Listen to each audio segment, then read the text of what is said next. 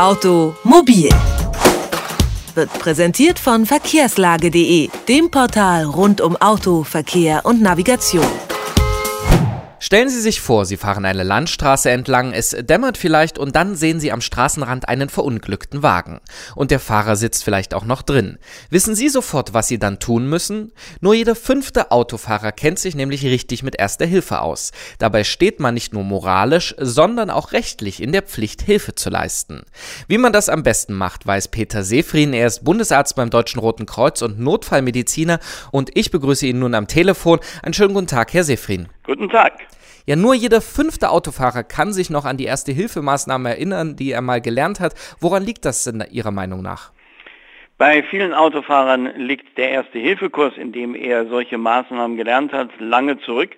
Bei den meisten ist es die, der Erwerb der Führerschein, wo er einen solchen Kurs gemacht hat und das sind mehr als fünf, teilweise sogar zehn Jahre. Ist das also dementsprechend zu wenig, wenn man nur einen Erste-Hilfe-Kurs äh, vor seinem ersten Führerschein macht und dann nie wieder? Wenn man einen Führerschein erwirbt, dann möchte man möglichst schnell Auto fahren. Und eine der Hürden ist beim Erwerb des Führerscheins, dass man einen solchen Erste-Hilfe-Kurs absolvieren muss. Die Motivation, bei einem solchen Kurs ist nicht das Helfen wollen, sondern der Erwerb des Führerscheins. Und wenn ich keine Motivation habe, dann ist es auch schwer, das hinterher, was vermittelt wurde, zu behalten. Und bei vielen wird es wieder in Vergessenheit geraten. Das haben wir untersucht an der Universität in Würzburg und konnten feststellen, dass nach zwei Jahren nach einem Kurs mehr als die Hälfte schon wieder vergessen war. Wie oft sollte man dann also so einen Kurs wiederholen, damit man quasi im Safte bleibt? Alle fünf Jahre sollte man daran denken, einen solchen Kurs zu wiederholen, denn es ist nicht nur die Sicherheit, die man dabei erfährt, sondern es gibt auch in der Zwischenzeit Weiterentwicklungen in der Notfallmedizin, sodass man nach fünf Jahren vielleicht sogar die Hilfe optimieren kann. Jetzt ist es bei mir auch schon mehr als fünf Jahre her, dass ich äh, einen Erste-Hilfe-Kurs gemacht habe. Ich kann mich jetzt aus dem Stegreif erinnern, dass wenn ich einen Unfall sehe, ich erstmal mich selber sichern muss, ein Warndreieck aufstellen, dann gucken, wie es dem Menschen geht und dann im besten Fall erstmal den Notarzt rufen. Aber danach wird es bei mir auch schon haken mit dem, was ich dann machen soll. Wie ist denn der Ablauf? Was sollte man denn tun an einer Unfallstelle? Also grundsätzlich liegen Sie schon mal gar nicht falsch mit dem, was Sie gesagt haben. Aber schon alleine das Absichern der Unfallstelle ist ein ganz wesentlicher Gesichtspunkt. Vor dem Helfen muss der Helfer sicher sein.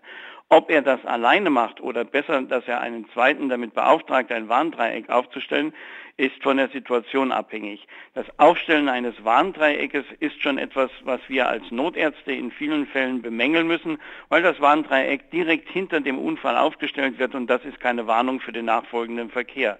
Auf der Landstraße sollte es mindestens 100 Meter Entfernung aufgestellt werden und auf der Bundesautobahn sogar in 200 Meter.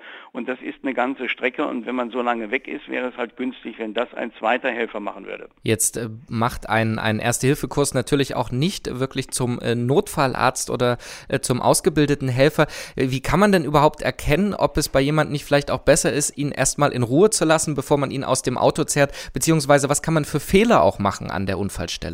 Der größte Fehler ist nichts zu tun.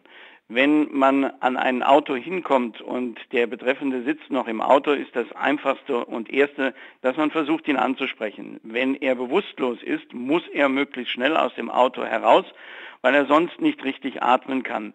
Dafür gibt es im Erste-Hilfe-Kurs Möglichkeiten, einen Griff zu erlernen, mit dem man schonend einen Patienten in dem Sinne aus dem Fahrzeug heraus retten kann. Auf der anderen Seite muss man natürlich auch unter diesen Bedingungen einmal ohne einen Ersten-Hilfe-Kurs zu haben hier eingreifen und dann ist es natürlich nicht optimal und dann könnte es schon sein, dass sich bei einem solchen nicht fachgerechten Versuch eine weitere Schädigung setzen könnte.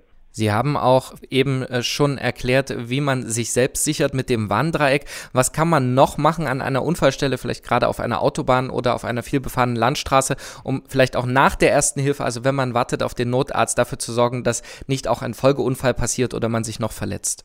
Also grundsätzlich ist natürlich das Absichern nicht nur mit dem Warndreieck möglich und nötig, sondern man sollte auch die Warnweste, die heute in Deutschland nicht vorgeschrieben ist, sollte man in jedem Falle nutzen, denn dann hat man noch einen weiteren Sicherheitseffekt.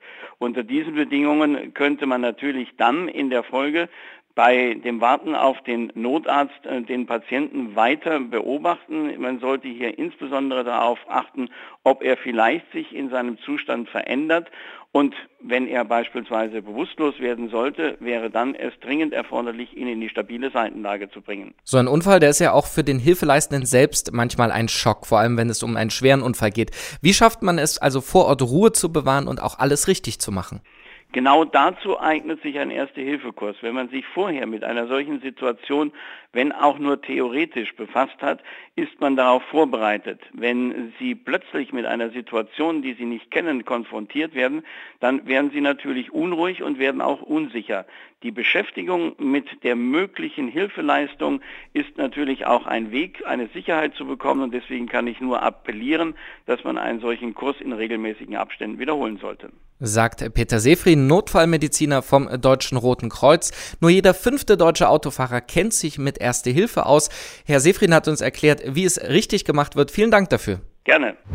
Automobil, jede Woche, präsentiert von verkehrslage.de.